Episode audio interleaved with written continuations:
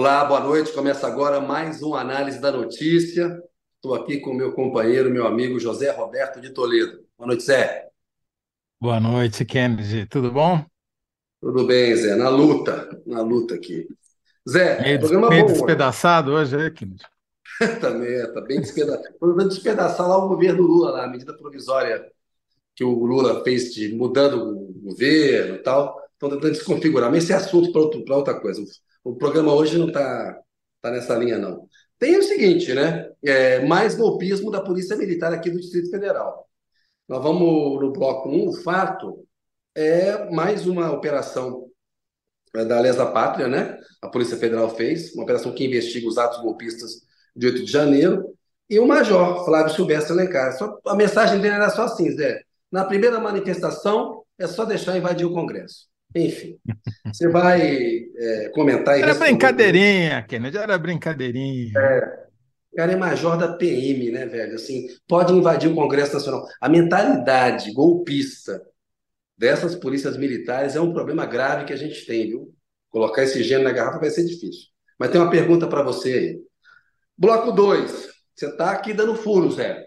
Tem informação sua aí sobre o interesse sobre o caso de racismo contra o Vinícius Júnior, Vinícius Júnior, na, na Espanha, né? Como que isso bateu lá e bateu aqui no Brasil. Bateu na Espanha e no Brasil.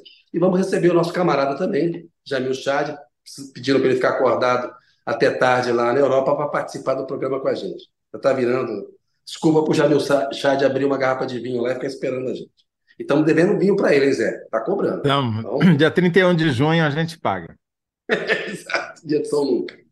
Bloco 3, o papo. Mais uma vez o Renato Sérgio de Lima, que é presidente do Fórum Brasileiro de Segurança Pública, vai conversar com a gente sobre um dado muito interessante, o mapa dos desaparecidos do Brasil. Aí vocês aguardem que o programa está bacana. Zé, bora lá para o bloco 1. É isso, o Flávio Silvestre Alencar, que é o major da PM, foi pego aí num grupo né, de, de zap, né, foi flagrado dando ordens no dia lá da 8 de janeiro para a polícia é, retirar as tropas, recuar, da grade de proteção. E aí ajudou a, a, na invasão do Supremo Tribunal Federal, e ele disse nesse grupo, na primeira manifestação, é só deixar invadir o Congresso. E ele foi preso hoje, na mais uma fase da Lesa Pátria. Pergunta para você, Zé, bola com você. O que significa a nova prisão de policiais do Distrito Federal para a investigação da tentativa de golpe de 8 de janeiro? Bom, primeiro foi um furo do G1 essa história, né? No dia 20 de dezembro, esse major mandou uma mensagem para um grupo de WhatsApp, grupo né, de troca de mensagens entre oficiais da Polícia Militar do Distrito Federal. Eles estavam comentando o risco de manifestações violentas lá no Distrito Federal, e aí ele veio com essa piadinha. Ah, na primeira invasão, só manifestação deixa invadir o Congresso Nacional, kkkkk. Teria sido só uma piada se no dia 8 de janeiro esse mesmo major não tivesse sido flagrado dando ordens para o batalhão de choque da Polícia Militar do Distrito Federal sair da frente do Supremo Tribunal Federal, que logo em seguida foi invadido pelos manifestantes. Ou seja, a prisão desse major é mais uma peça nesse quebra-cabeça e mais uma engrenagem na cadeia de comando do golpe. Está cada vez mais claro, Kennedy, você sabe isso tão bem quanto eu, que foi um golpe. Foi planejado efetivamente um golpe de Estado no dia 8 de janeiro. E a cada nova investigação, a cada nova prisão, a cada nova, novo inquérito, você vai descobrindo uma engrenagemzinha a mais, uma peça, uma, uma peça que estava faltando, e você vai reconstituindo a cadeia de comando. Esse major teve um papel fundamental, porque do mesmo jeito que havia militares e policiais entrados na manifestação que foi organizada lá, tá, da festa da Selma, né, para fazer aquela é, investida violenta contra os prédios dos três poderes em Brasília, havia também uma conivência planejada dos policiais do Distrito Federal para permitir que isso acontecesse. Isso passava pelo Anderson Torres, que estava preso e foi solto, porque era o secretário da Segurança Pública do Distrito Federal, passava pelo comando da Polícia Militar, cujo comandante também foi preso, né? e passava pelos, pelo oficialato. Esse cara era o chefe do batalhão responsável pela segurança. Então, o que a gente tem? A gente já tem o Anderson, já tem ele, já tem o coronel-chefe da PM, e agora só falta uma pergunta: quem mandou o Anderson desencadear essa operação toda? Né? É, e a gente. Exatamente. E, curiosamente, nessa data, o Bolsonaro tinha fugido para os Estados Unidos, junto com a turma do Fundão, que foi toda ela presa também pela Polícia Federal em outro inquérito, no caso do inquérito das fraudes dos cartões de vacinação. E tudo isso vai parar no Coronel Cid. Por quê? Porque o celular do Coronel Cid, que ele ingênua ou estupidamente manteve uma cópia na nuvem, e a Polícia Federal baixou essa cópia de todo o conteúdo, é que está alimentando todos esses inquéritos. Tanto o inquérito do dia 8 de janeiro, que levou à prisão desse major hoje, quanto o inquérito do, da falsificação dos cartões de vacinação, quanto uh, o, os outros inquéritos, como o das joias, por exemplo. Né? Eu, Kennedy, ficaria cada vez mais preocupado se eu tivesse Bolsonaro no meu sobrenome. Por quê? Porque cada prisão dessas vai acrescentando uma pedrinha a mais, vai acrescentando uma, um potencial de delação a mais, vai acrescentando um elemento a mais para a condenação de alguém da família Bolsonaro. A mulher do Coronel Cid prestou depoimento na sexta-feira na Polícia Federal no inquérito da falsificação dos cartões e admitiu o crime.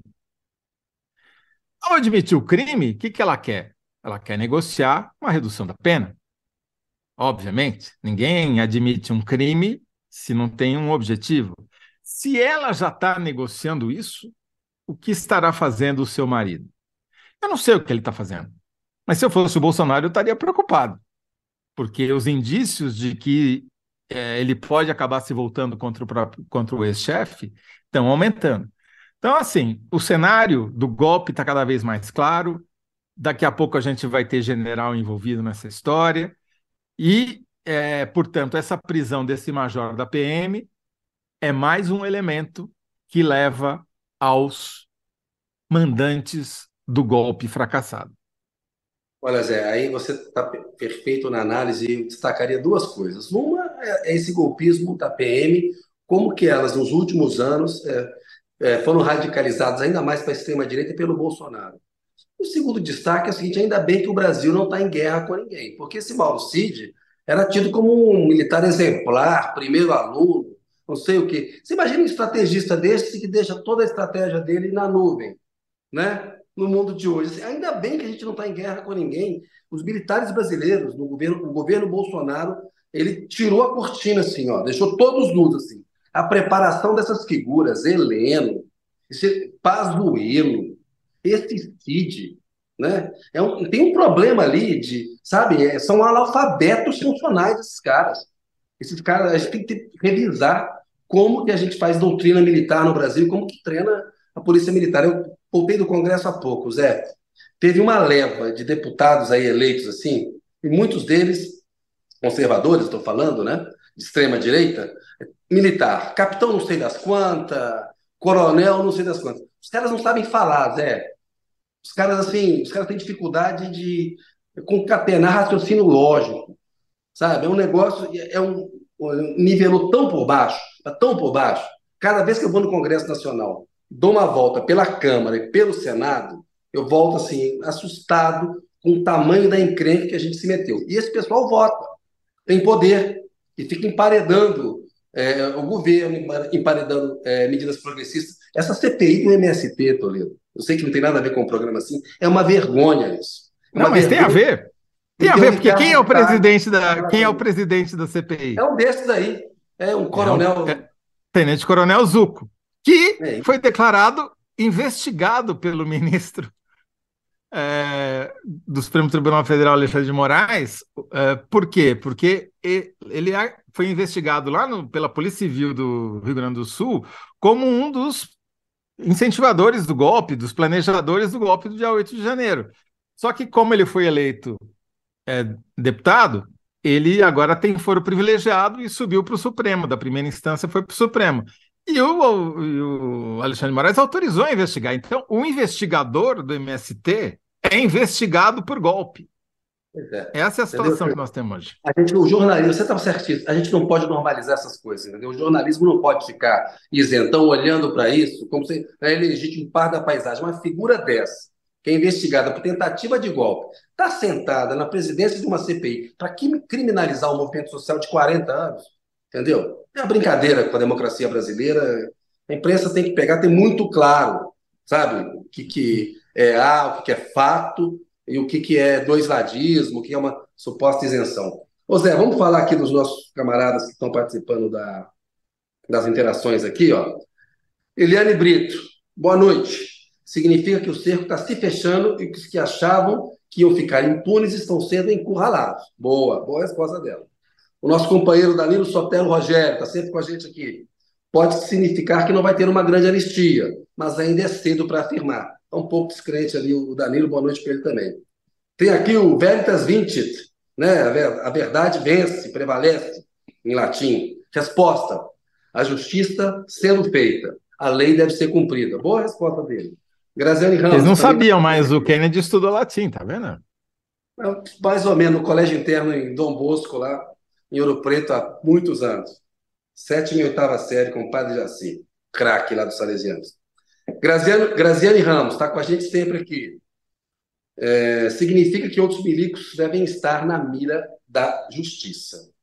Bem, Zé, vamos ver se daqui a pouco tem mais interação para a gente. Vamos partir para a síntese aqui, que daqui a pouco nós vamos falar com o nosso camarada Jamil. O que Sim, vamos lá. Zé, a nova prisão de policiais do DF, Distrito Federal, para a investigação do golpe de 8 de janeiro? Significa um degrau a mais para a polícia descobrir os mandantes do golpe. Boa.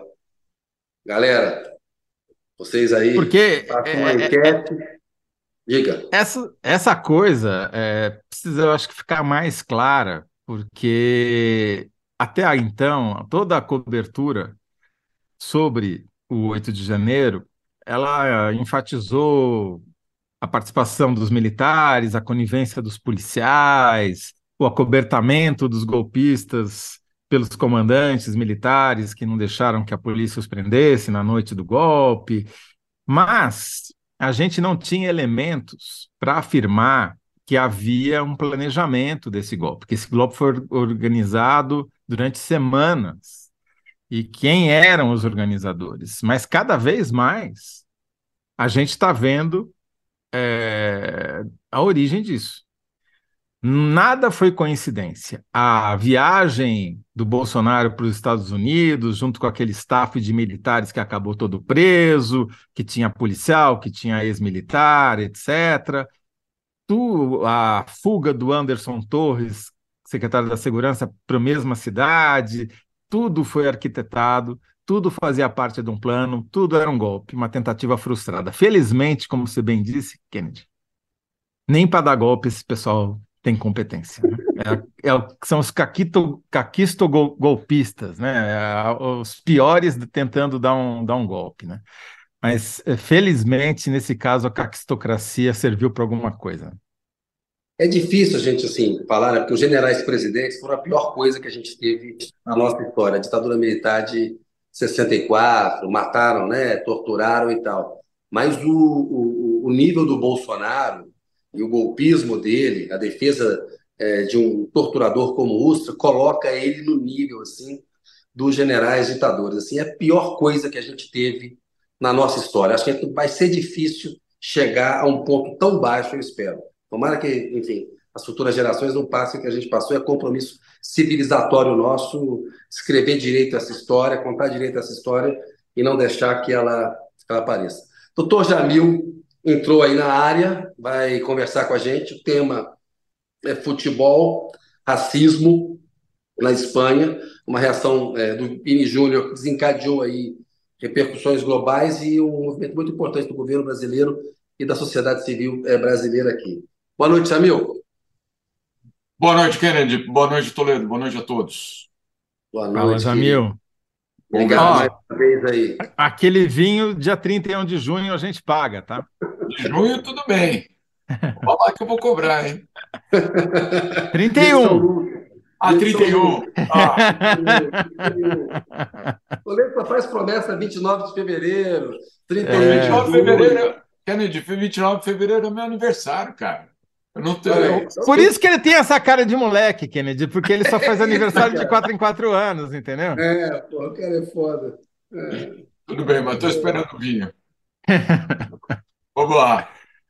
Olha só, a pergunta que o Jamil vai ter que responder, e o Jamil fez um, um- logo no dia, no domingo, né, e na segunda-feira, é, é, observações muito pertinentes. A pergunta é a seguinte, o Jamil: onde, os, onde ataques racistas a Vini Júnior tiveram mais impacto? Brasil ou Espanha? O Toledo também tem informações, a gente vai publicar daqui a pouco uma coluna em que o Zé traz mais detalhes para a gente disso. Mas eu queria ouvir um pouco o Jamil, que acompanha bem esse tema, e pode contar para a gente um pouco disso. Bola com você, Jamil.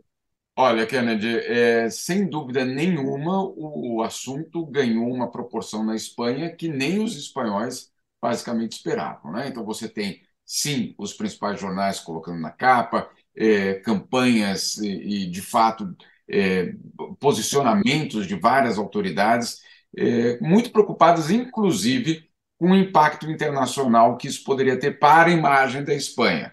Então, essas prisões hoje de três pessoas, etc., isso tudo é resultado de uma pressão internacional impressionante, eh, não só do Brasil, claro, vocês estão no Brasil vendo isso aí, mas aqui na Europa, olha, para vocês terem uma ideia, Kennedy, eu liguei a rádio eh, na segunda-feira de manhã, come- pela BBC, e a BBC Mundo, a principal notícia era o Vinícius Júnior.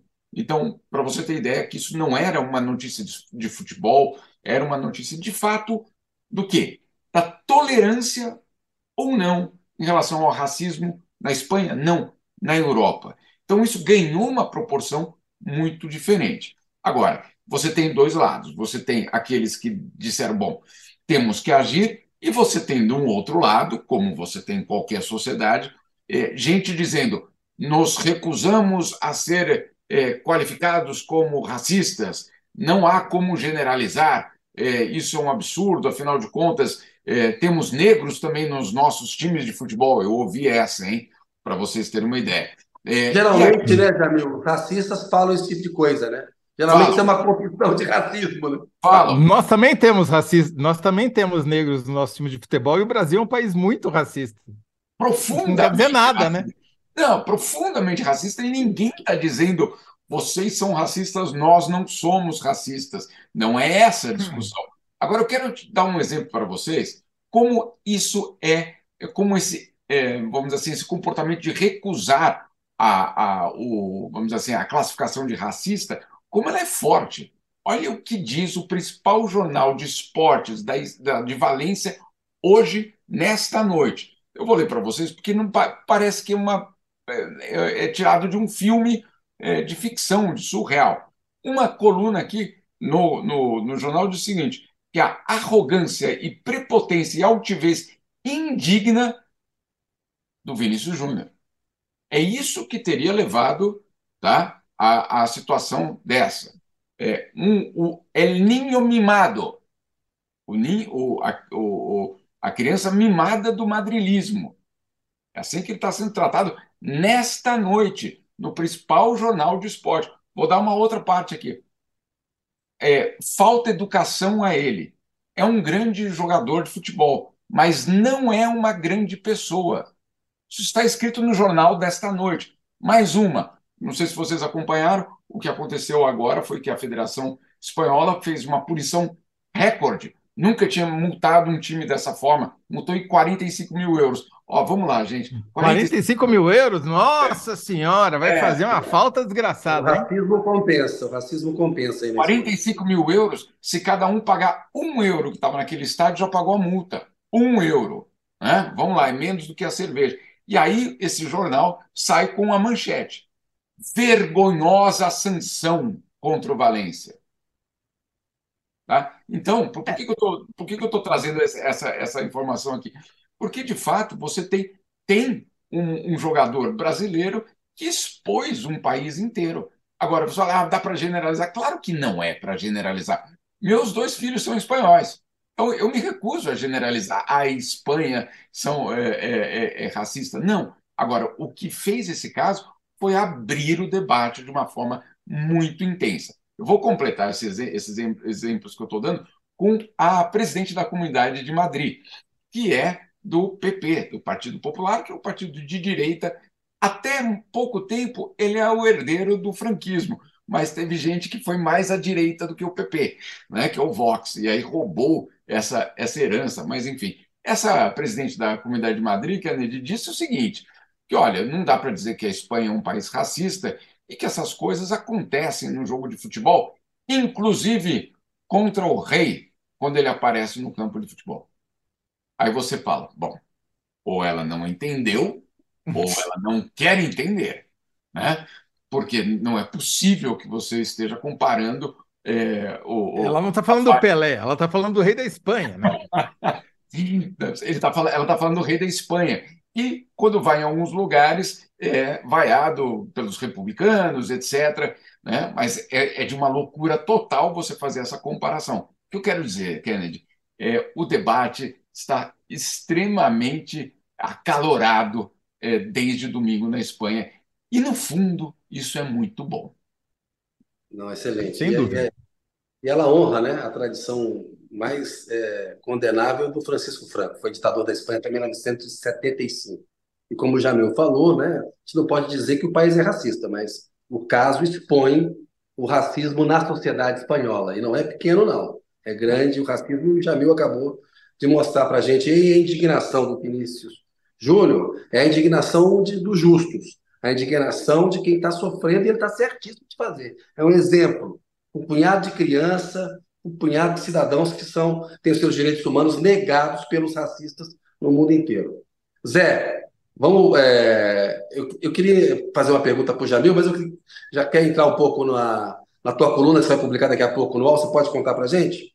Posso. A gente, eu fiz um estudo com a ajuda do pessoal do Google Trends para comparar a reação ao ataque ao Vinícius Júnior, é, tanto no Brasil quanto na Espanha, medindo o número de buscas que foram feitas a partir da hora do que, que o ataque começa e até agora, né? E o que, que a gente descobriu? Que as buscas pelo assunto racismo, ou seja, não só a palavra racismo, mas tudo aquilo que tem a ver com esse episódio específico e racismo de modo geral, as buscas foram 2,2 vezes maior no Brasil do que na Espanha. Daí você vai dizer, não, mas o Brasil tem muito mais gente que a Espanha. Sim, mas essa, esse índice do Google Trends ele é proporcional. Ele não é, é um número relativo, não é um número absoluto. Claro, que senão todo país, toda vez que você comparasse um país maior com menor, o maior ganharia, né?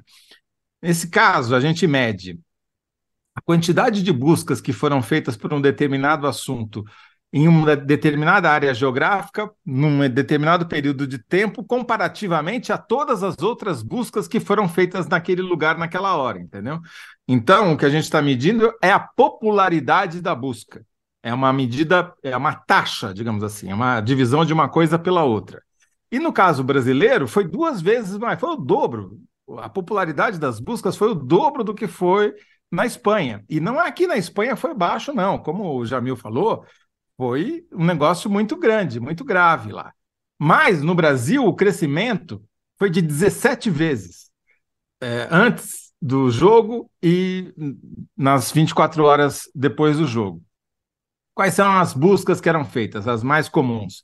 La Liga Racismo, La Liga é o nome da Liga Espanhola de Futebol, cujo presidente, inclusive, é do Vox, desse partido, simpatizante do Vox, desse partido fascista que, não fascista que o o Jamil é, mencionou. Valência, que é o nome do time cuja torcida xingou o Vinícius Júnior. Mono, que é a ofensa que eles gritaram, que é macaco em espanhol. E Espanha racista, para mostrar como já há uma generalização por parte dos brasileiros em relação aos espanhóis. O, foi nacional, mas obviamente foi concentrado mais no Rio de Janeiro, que é o estado do Vinícius Júnior, e do Flamengo, que é o time que revelou é, o Vinícius Júnior para o futebol, né? Agora, na Espanha, como é que foi? Cresceu 13 vezes a busca, o interesse, quer dizer, não é que foi uma coisa realmente grande, foi o segundo maior pico de busca por racismo.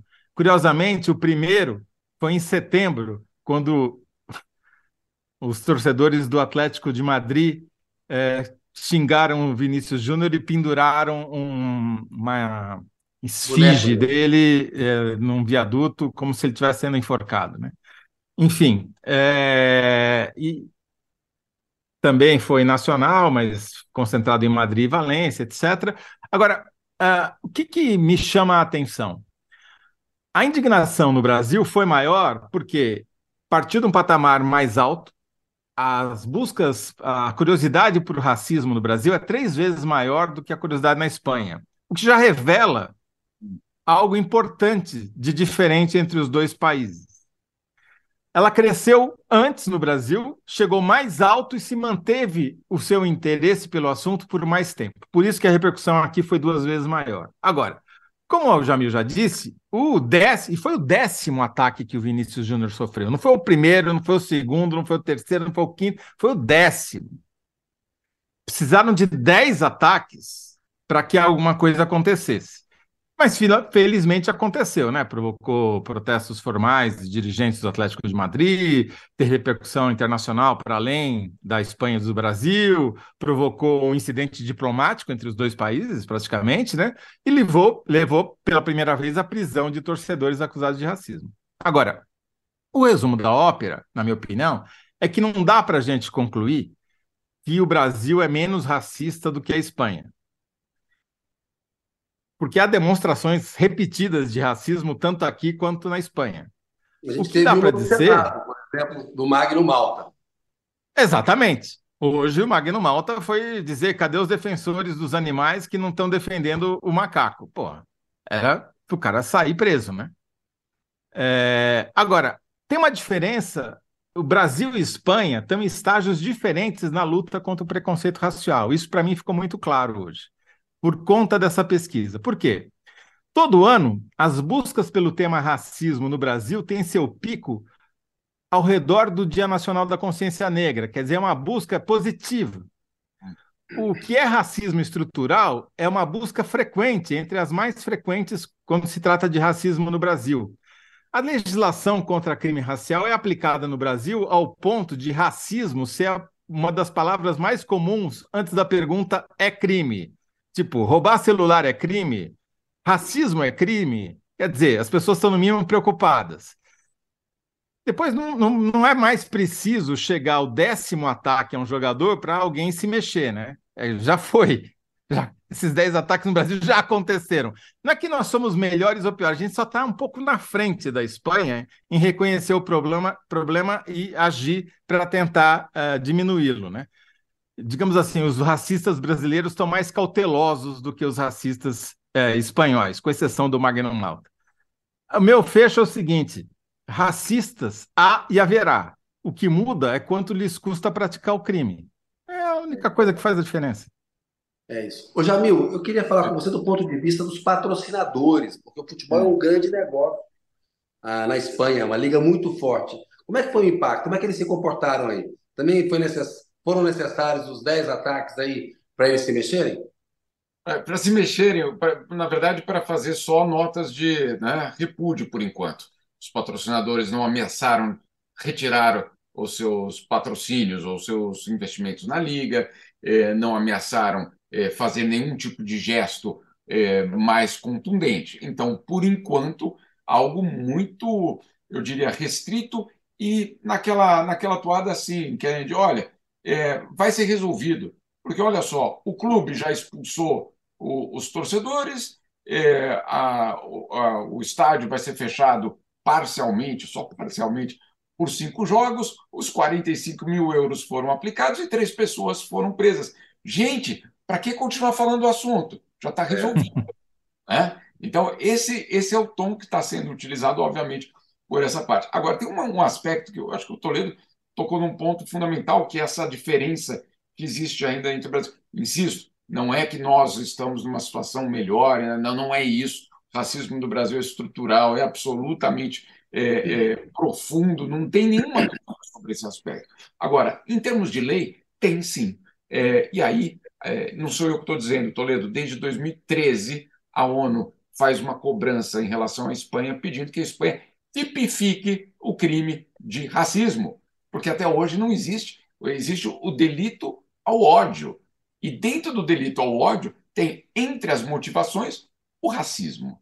Né? Então é muito diferente, muito diferente. Agora, o que é mais impressionante dessa história, e aí é aquelas coisas que depois você entende, não, nada acontece por acaso, nada é, é, é, brota da árvore, né? É, olha só o que aconteceu em 2021, no meio da pandemia, lockdown, etc., tudo aquilo ali acontecendo, um partido espanhol foi ao parlamento e fez uma proposta, uma, uma, um projeto de lei é, para que no delito ao ódio a motivação racista, esse termo, fosse eliminado. Que eles eliminassem do delito ao ódio a motivação racista, gente. Quer dizer, é, é, são passos para trás, não para frente. Aí você fala, é. nossa, que partido foi esse? Foi o Vox, o partido do presidente da Liga. Então, assim, surpresa zero, né, pessoal? Ah, Sim. e deixando aqui muito claro, o Vox é hoje o principal interlocutor dos filhos do ex-presidente Jair Bolsonaro aqui na Europa. Ele ali é o Vox e o, e o, e o 01, 02, 03, 04, 05, etc., é, são absolutamente conectados é, nessa rede mundial da extrema-direita. É Afinidades é eletivas aí. Afinidades eletivas entre o Vox e a família Bolsonaro. Jamil, muito obrigado aí pela tua participação, Zé. Acho que a síntese, como é que vai ficar com o que você fez? Ou, ou, ou pode, pode ser, se o Jamil tiver de acordo, pode ser essa daí de que eh, racismo há que, e haverá a diferença, o custo que ele tem para as pessoas praticarem. Perfeito, perfeito. Aprovado, aprovado Jamil? Aprovada em três vias, assinada e mandada, inclusive para a Embaixada da Espanha. Então, beleza, vou te liberar para o seu vinho aí, porque o dia 31 de junho vai demorar a chegar. Você vai estar pouco. Valeu. Jamil, obrigado, vez, Jamil. Obrigado, Boa noite. Boa noite. Aquele abraço. Aquele abraço. Olha só, Zé, a Jacina da Silva falou: o Brasil também é um país racista. A Maísa de Assis, falando que o Jamil estava explicando ali sobre a reação do jornal e de dirigentes. Para eles, a acusação de racismo é pior que o racismo em si. E o Renato Sá diz: Vinícius Júnior é um exemplo e vai levar essa bandeira de combate ao racismo aonde for. Nós vamos já para o bloco 3, mas antes eu vou falar quem quer está no ar. Do bloco 1, no qual a gente comentou a prisão do PM, a pergunta, é, a resposta do Toledo foi: prisão de PM é degrau a mais para descobrir mandantes. Do público, o cerco está se fechando e os que achavam que ficariam impunes estão sendo encurralados. Beleza? Seguindo adiante, que o programa está bom e quente hoje. Vamos colocar o Renato Sérgio Lima com a gente aí. Coloca o Renato na tela aí, pessoal. Oi, Renato, boa noite para você. Boa noite, Kennedy, Toledo, a todos e todas que nos estão vendo aqui, nos assistindo. São os analyzers, viu, Renato? Que são os que participam aqui do programa. Aliás, o Renato podia ter participado desde o primeiro bloco, porque ele teria que falar sobre golpe, sobre as crimes de racismo e agora sobre desaparecidos. Também. Por sinal, Toledo. O Renato é, é presidente sinal. do Fórum Brasileiro de Segurança Pública nós vamos falar com ele especificamente sobre uma coisa muito interessante, que é o mapa dos desaparecidos no Brasil. O Zé vai dar mais detalhes disso, o Renato também, mas acho bacana. A gente fala também um pouquinho aí de golpismo e de racismo aí, é, se tiver tempo. Ô, Zé, passar a bola para você conduzir com. Oi, Renato, uma, diga. Uma provocação, Toledo hoje está otimista com as sínteses que ele fez. ah, então não é o Toledo, é, é, é, um, é um clone. É um clone. Acho que eu tomei a água errada hoje aqui, viu? Que tá, tá, tá batizada essa água aqui, não é possível. Otimismo em duas sínteses, mais né? Ou menos precariamente, porque assim, eu sou um pouquinho mais otimista, eu estou lendo um pouquinho menos, Mas é que né? pensar que a questão da, da prisão da PM caminha para os mandantes, eu, eu tenho minhas dúvidas. Eu acho que. Olha aí. Mas esse é Não, é outro acho, assunto. Esse é outro acho assunto. bom, acho bom a gente discutir. Vamos, mas primeiro vamos desaparecer e daí a gente reaparece com, a, com essa história. O Kennedy, o Fórum Brasileiro de Segurança Pública divulgou essa semana uma pesquisa muito importante sobre desaparecidos no Brasil. É, essa pesquisa, ela, eu queria que o Renato explicasse, não vou ficar eu aqui dando uma de ventríloco. Existe outra pesquisa parecida? O governo federal, alguma, algum ente governante do Brasil se preocupou em fazer algo similar? Ou ela é a primeira que aparece?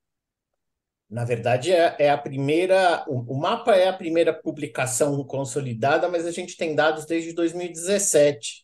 E, de fato, nada parecido no país enquanto dado e é, sistematização de informações. Enfim, a gente tem aqui bastante coisa para falar. Não sei como é que você quer conduzir, Toledo. Não, vamos primeiro dar um. A pergunta que, que a gente fundamental é qual o perfil de quem desaparece e qual o perfil de quem supostamente é encontrado, né? Porque eles não batem. É, mas eu queria primeiro que você quantificasse o, o, total de desaparecidos no Brasil, quantos desaparecem por dia, quem é, quem são essas pessoas, enfim, trouxesse um panorama, já que não existe outra publicação que faça esse papel. Né? É, nós pedimos para todos os estados, é, por via lei de acesso à informação, e é um trabalho danado, mais de um ano de compilação, é, os registros de desaparecimentos no país. É, foram é, 300 mil casos analisados pelo Fórum. Sendo 200 Vocês não mil... pediram um relatório por estado, vocês pediram caso a caso, caso todos a os caso, desaparecidos. Todos os boletins de ocorrência, para a gente poder avaliar. 200 mil, para ser mais exato, 200.577 eram de pessoas desaparecidas entre 2019 e 2021. É, 100 mil, 112 mil eram uh, sobre localiz pessoas localizadas. Então, a gente, primeira grande impressão que a gente tem é, a gente tem, em três anos, 200 mil pessoas desaparecidas no país, mais do que a soma dos homicídios. É, nós encontramos 112 mil, mas não é uma conta de, de adição e subtração, porque essas localizações muitas vezes são de anos anteriores.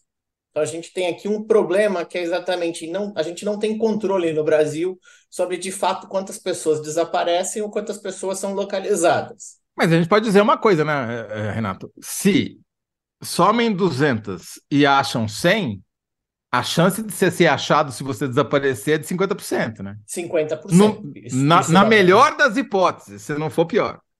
E quando a gente olha. O que, que a... Qual é o critério para considerar a pessoa desaparecida? Explica um pouco isso. Que então, é um então, nós temos. É, nós temos uh, não existe um critério nacional, existe uma lei agora de 2019, que foi a primeira que tentou estabelecer algum padrão, algum protocolo de, de, de trabalho.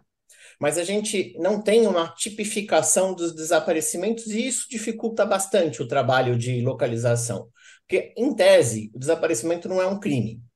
Você tem, um, por exemplo, desaparecimentos voluntários, quando as pessoas querem que, cortar qualquer laço com a família, com as, seus, as pessoas conhecidas, seja lá qual for o motivo, e vão embora. É, isso não configura exatamente um crime. Ou você tem é, desaparecimentos involuntários de pessoas, por exemplo, com problemas de saúde mental, crianças, um acidente, a pessoa é, acaba sem documentos, é, é atendida e você demora a localizar.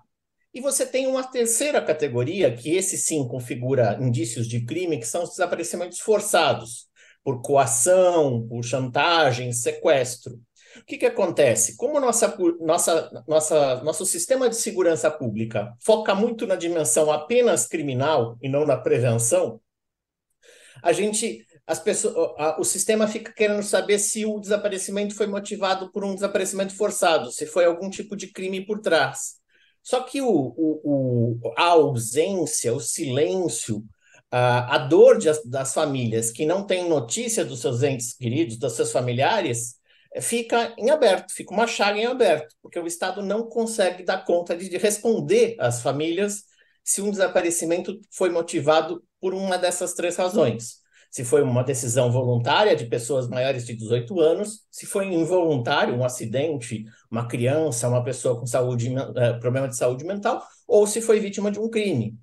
E nesse, nesse processo, a gente vai mostrando como o Estado brasileiro, e quando eu falo Estado, União, Estados e municípios, é falho em dar respostas de políticas públicas, porque você não tem sistemas integrados, você, na verdade, tem uma política nacional criada em 2019, e você tem um esforço muito grande dos ministérios públicos, que 21 estados estão conectados no sistema do Ministério Público, fazendo o papel que seria do Executivo. Então, e que recebendo os boletins de ocorrência. O Ministério Público tentando substituir o Estado, porque o Estado, o, o, o Executivo não consegue dar conta. Aí a gente pega, por exemplo, em, é, se você olhar a distribuição das pessoas do, entre os desaparecidos, é mais ou menos o padrão demográfico da população. Jovens, mais jovens, é, uma proporção igual entre brancos e negros. Mas quando a gente olha para os localizados, a gente já começa a perceber os vieses que existem. Então, se você tem entre os uh, desaparecidos 54% de negros, que é mais ou menos a proporção da, dos negros na população brasileira, você vai ter 54% dos brancos entre os localizados, numa inversão. Os negros e só 45% de negro. 45% de negro. Então você acha mais branco do que acha mais negro. Então, se não há racismo, para falar do segundo bloco, na, uhum. por exemplo, no desaparecimento, que é um fenômeno mais amplo, na hora de você ver o resultado da política pública de é, é, é, localização, você vê o viés racial. Então, tem mais negros, é, mais brancos sendo localizados. Isso só reforça um problema estrutural que a, gente, que a sociedade brasileira tem, que mostra que o racismo está tão arraigado, está né? Tá muito forte nisso. Então, outros dados, a gente tem nos números de desaparecimentos, é, a proporção de jovens é 2,8 vezes superior à, à, sua participação na população, enquanto a taxa de desaparecimentos é, é de 29,5 por 100 mil pessoas, taxa média do Brasil, dos adolescentes é 84,4. É altíssimo, né? É altíssimo. É, é altíssimo, porque assim, é, uma, é, é três vezes uma taxa de homicídio altíssima. Três vezes uma taxa. É e por que isso? Qual que é a motivação para isso acontecer mais Nós, O mapa foi ouvir os profissionais da segurança e muitos acreditam que é o momento da vida, é o questionamento, às vezes é um envolvimento com a violência, com o tráfico, com a droga. Então, você tem uma associação do adolescente, ou seja, às vezes, esse, eh, às vezes é verdade, e vários episódios de envolvimento com carreiras no crime, mas muitas vezes você cria um preconceito com o jovem. Ah, vai Sim. passar, é uma rebeldia. Então não procura. E não, quando você não procura, você vai reforçando esse estigma e vai é, colocando em xeque toda a política pública. Isso tem uma perversidade embutida, porque, me corrija se eu estiver errado, Renato, mas justamente essa faixa etária em que há uma super um super desaparecimento, três vezes mais do que deveria pela média nacional, não é justamente a faixa etária onde há também uma sobre-representação de assassinados? Sim, você tem maior proporção. É o mesmo público, mesmo público-alvo dos homicídios é o público dos desaparecidos. No okay. Fundo, Ou seja, talvez uma parte desses desaparecidos tenha desaparecido da face da Terra. Exatamente, são os departamentos forçados. E isso revela o que o Fórum uh, chamou atenção no ano passado, que era a violência extrema. Ou seja, a violência no Brasil ela não se manifesta só no homicídio, ela se manifesta também nesses casos de desaparecimento, onde você fica sem resposta. E aqui tem um dado muito interessante, quando a gente pega, a gente fez um processamento, e esse é inédito para vocês, Toledo Opa. e Kennedy. Quando a gente pega o dado aqui, e ver a média do estado, por exemplo, do Amazonas, que estamos falando muito bastante de Amazônia, né?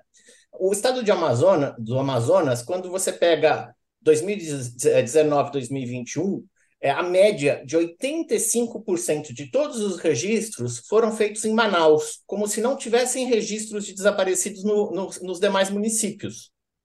Então, você tem, na verdade, um problema de qualidade da informação e muito focado nos, no, é, nas capitais.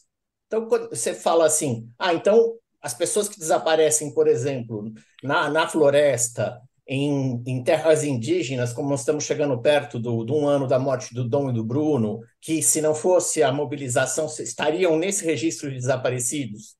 é, como teve aquele, aquele outro servidor da FUNAI que, que continua desaparecido. Enfim, essas pessoas somem inclusive dos cadastros. Não existe registro oficial deles. Isso que é um grande problema. E aí tem um dado que chama muito a atenção, que é a política nacional de, local, de pessoas eh, de identificação de pessoas desaparecidas é de 2019. O governo Bolsonaro demorou dois anos para criar grupos de trabalho.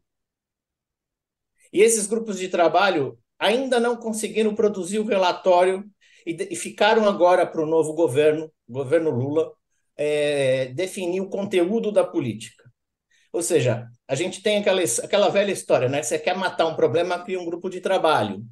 E, no fundo, o que a gente tem aqui é, é uma não resposta completa, e se eu juntar tudo, eu diria que é aquela máxima, deixa que eu deixo, porque desaparecidos é um problema que tem a ver com prevenção, tanto da saúde, como da assistência social, como da segurança pública, e cada um joga para o outro a responsabilidade do cadastro nacional. O governo federal falou não é comigo, o Ministério Público fez uma parte, e aí fica nesse deixa que eu deixo, porque com isso a gente, no fundo, ninguém se responsabiliza ou corresponsabiliza.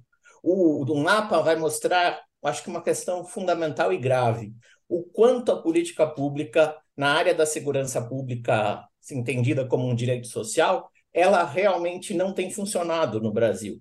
É, é, pensemos, dois anos para criar GTs e mais dois anos para dizer que os GTs precisam agora entregar os relatórios e vai levar mais alguns meses para ter uma proposta de política pública, é onerar demais, é jogar muita, muita responsabilidade nos indivíduos e nas famílias. Isso é terrível, porque imaginem a violência extrema que é, de um lado, homicídio, de outro, desaparecidos, de outros, racismo. Esse é o Brasil que a gente está tendo que lidar e que a gente acha que o problema está resolvido. Não, não está resolvido, não. O problema da violência tem se mostrado muito estruturante das relações sociais no país e também um pouco para fazer a conexão que a gente estava brincando no começo. Talvez seja aí o combustível que a extrema-direita se alimenta para radicalizar e ter conseguido que o Brasil se tornasse essa, esse, esse caldeirão que se transformou nos últimos anos. Agora, Renato, são 183 desaparecimentos por ano, em média, por dia, em por média? Por é dia, em média. Né? Você e tem... desses, só 90 voltam para casa de algum jeito. E, de certa forma, voltam por conta própria ou pela família ter localizado. Mas tem, a gente tem que fazer um reconhecimento.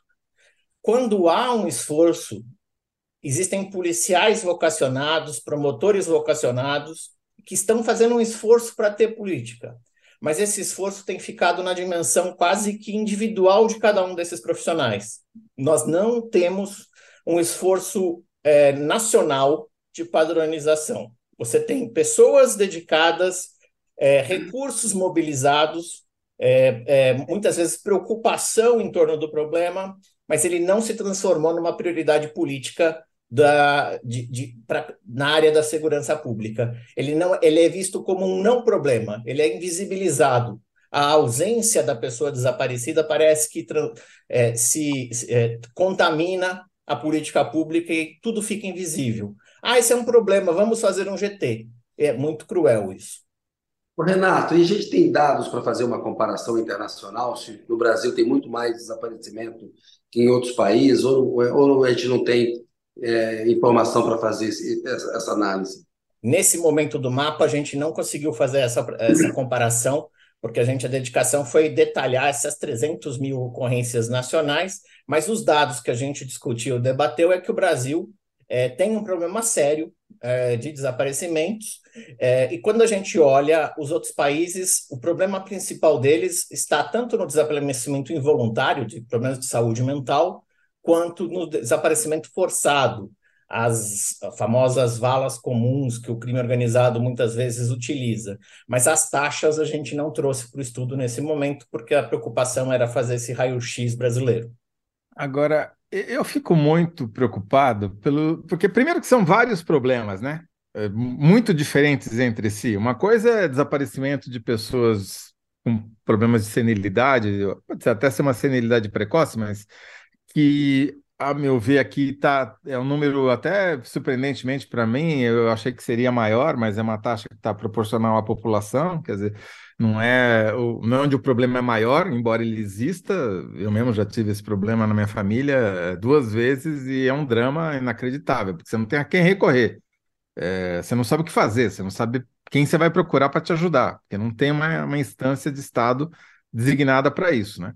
Demos sorte que, nos dois casos, a, pessoas do, da segurança levaram para um hospital ou e daí a gente conseguiu achar. Mas é, o que me, realmente me, me, assusta é essa estatística das crianças de 12 a 17 anos, pode chamar de adolescente, mas ou pré-adolescente, onde a incidência é muito mais alta e é, é somem se você somar isso com o fato de que um terço dos desaparecimentos acontece entre sexta e sábado, e que o perfil dos, dos que voltam para casa é, não necessariamente vai ser igual, eu temo, sinceramente, que entre esses desaparecidos tem uma quantidade muito alta de pessoas que foram assassinadas. Porque, como você disse, é o mesmo perfil da vítima de assassinato. E, portanto, todas as estatísticas brasileiras que supostamente melhoraram tanto nos últimos anos sobre homicídio precisariam ser vistas não com um grão, mas com um saleiro inteiro, né? Porque um grão de sal, é um saleiro inteiro, porque pode ter aí uma subnotificação brutal do número de assassinatos. E, no fundo, isso é mais grave ainda, porque se você somar não só os assassinatos e os desaparecimentos, as mortes não determinadas, Toledo. Porque quando a gente Sim. pega, são os casos de encontro de cadáver, e, uh, e aí a gente remete para uma outra discussão. Então, é o saleiro inteiro, talvez, talvez ainda seja a Salinas inteira, né? Porque a gente tem que pegar e, e pensar como é que o problema do jovem, no caso dos números que nós analisamos, entre 12 e 17 anos, eles representam 29% do total de casos. É muita coisa. É muita coisa mesmo. E aí a gente tem um problema que é, é os estados, como por exemplo o Distrito Federal, que adotaram políticas de identificação é, mais eficientes, têm taxas muitas vezes maiores, mas essa taxa é mais porque o trabalho está sendo mais bem feito do que outros. Por exemplo, no Distrito Federal, quando você vai fazer uma ocorrência de desaparecimento, imediatamente a polícia é, solicita que a pessoa que está, é, se é um familiar, colha material genético para poder fazer comparações com eventuais corpos encontrados ou quando encontrar uma pessoa poder fazer o teste. Então, é imediato. Eu fiz um registro, eu fiz a coleta de material genético. Aqui em São Paulo, é opcional, você tem até 30 dias para poder colher material genético. Mas em outros lugares, isso não existe. Então, tecnologia existe, é, é, ferramentas tecnológicas de integração existem, o problema é que você fica, você não tem padrões e protocolos nacionais para poder otimizar, ou seja, experiências exitosas também já existem. Então não é uma coisa de é, é, recriar a roda, é só fazer aquilo que as boas experiências estão mostrando que dá certo. Então, esse caso do, do, do Distrito Federal, o caso do Paraná, que tem uma delegacia especializada em desaparecimento de crianças e resolveu todos os desaparecimentos de crianças. Enfim, a gente consegue, se tiver esforço, prioridade, resolver, mas aí você precisa quebrar a lógica de pensar que tudo é, é, é tem que ser. Você tem que pensar só na grande tecnologia, no grande sistema, na grande ferramenta. Agora tem outra máxima, né? Se eu vou informatizar o caos, o caos só ganha magnitude, vira um buraco negro. Então, a gente precisa revisar o processo de trabalho e ter protocolos, algo que só agora começa a ser discutido em vários lugares do país, inclusive no governo federal. E você tem alguma medida que você acha que vocês proponham que possa mitigar o problema com mais rapidez, por exemplo, a criação de um banco de dados nacional de desaparecidos, qualquer coisa que o valha? Então, a gente primeiro é, propõe que exista a, a classificação é, das ocorrências entre essas três categorias: é, voluntários, quando as pessoas vão embora porque querem, maiores de 18 anos, os involuntários e os forçados, que isso ajuda, a, a, inclusive, na investigação. Você verificar a investigação. E o Sistema Nacional, em tese, já tem plataforma, já tem mecanismo, mas esse, o Sistema Nacional ainda é um grande projeto de tecnologia, ele não é um sistema de informações, não é uma base que ajude no trabalho da polícia. Para se ter uma ideia, nós temos um sistema aqui do Ministério Público e temos um sistema do Ministério da Justiça. Quando você vai lá no Ministério da Justiça, no Cinesp Cidadão, tem a ficha desatualizada de todos os desaparecidos, mas tem o nome, a idade e o número da boletim de ocorrência.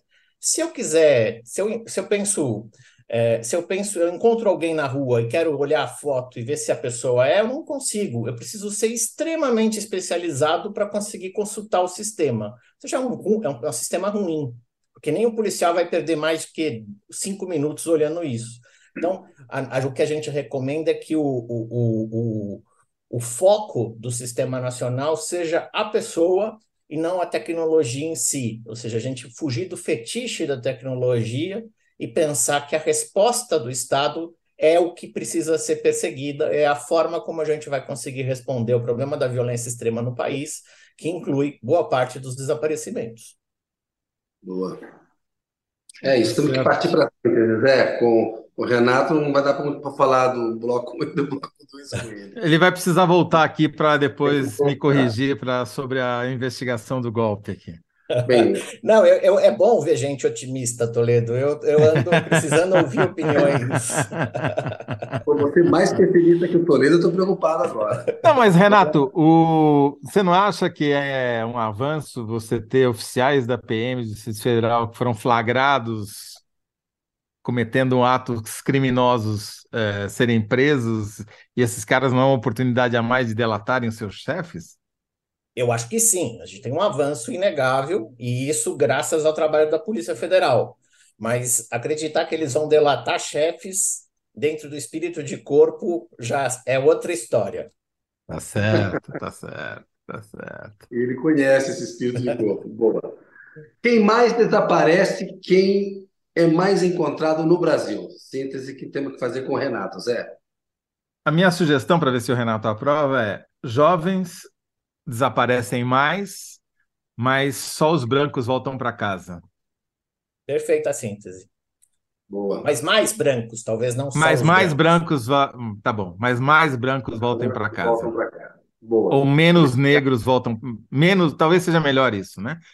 Jovens desaparecem mais, mas menos negros voltam para casa. Boa. muito justo. bem. Obrigado, gente. Doutor Renato, muito obrigado, viu? E da próxima vez a gente te chama para fazer o programa desde o começo, para você me corrigir antes de eu falar a bobagem. Três temas aí hoje. Abraço, Abraço, gente. Renato. Um abração. Valeu. Boa noite para você. Obrigado mais uma vez. Zé, você mandou bem na, na enquete, 76% acham que você respondeu melhor. Ah, tá vendo? O público está otimista também, não sou só eu. É, essa, esse novo Toledo tá massa demais, cara. O Toledo do Análise da Notícia tá um docinho de coco. Ó, resposta melhor foi do Toledo. Prisão de PM é degrau a mais para descobrir mandantes do golpe. E é isso mesmo, é um degrau a mais. Eu acho que tem toda a questão do corporativismo. Tem, tem uma escadaria pela frente, mas é um degrauzinho. É isso, é isso, é isso. A do público foi boa também. Cerco está se fechando, os que achavam que ficariam impunes estão sendo encurralados. Mas você é, mandou bem. É, então venceu tua síntese. Bloco 2. Onde os, ata os ataques racistas da Vini Júnior tiveram mais impacto? Brasil ou Espanha? Síntese do Toledo com a concordância do Jamil. Racistas há e haverá. A diferença é o custo para quem pratica. Boa. E no 3, a gente acabou de fazer com o Renato a síntese: quem mais desaparece e quem mais é encontrado no Brasil? A pergunta. Jovens desaparecem mais, mas menos negros voltam para casa. Zé, programa feito. Aquele abraço para você. Um abraço para quem nos assistiu. Até amanhã, Zé. Tchau, obrigado, Kennedy. Foi um prazer. Valeu.